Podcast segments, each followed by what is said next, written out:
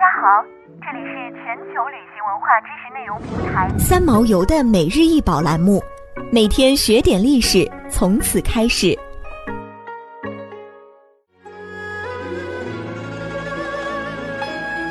虎头形陶水道管口，直径约四十四厘米，管头长六十一点七厘米，由两节组成。陶水管是大型宫殿主体建筑排水设施的构件，为虎头形。老虎张口瞪目，双耳后翘，两前足平伸，四爪着力，巧妙地利用老虎大张的嘴巴起排水作用。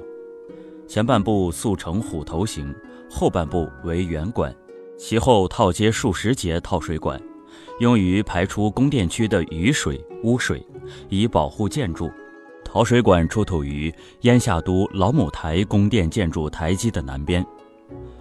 古人从很早以前就已经利用地形地势进行排水。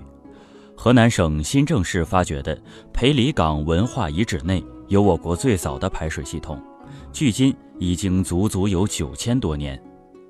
在住房遗址外有相连的小沟，两条排水沟依地势从西北向东南延伸，沟为斜直壁，下部内收，底近平。这是一种如今常用的利用地势进行排水的方式，但在九千多年前却是了不起的杰作。后来，考古学家又从龙山文化时期的古城堡发现了用来排水的陶制管道。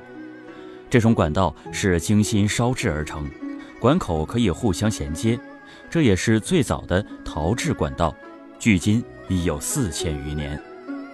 到了周朝和春秋战国时期，排水系统有了改进，在排水沟入口处以卵石砌封口，类似今天的铁壁，让水从石头缝内流入排水沟，将杂物挡在外面。在这段时期。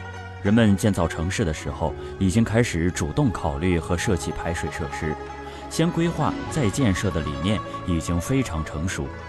他们逐步完善城市的排水排污系统。春秋后期，燕在今易县境内北易水和中易水之间建陪都武阳城，燕文公定都于此，改成燕下都。战国时，燕昭王又大举扩建。至秦灭燕，燕下都作为燕国都城长达三百余年。燕下都遗址内出土了数以万计的建筑构件，有陶水管、陶井圈、陶瓦等。这件战国燕下都出土的水道管口，陶质细腻，烧结坚硬，将实用与艺术造型融为一体，是我国古代早期建筑装饰的佳作。原件藏于中国国家博物馆。复制件藏于河北博物院。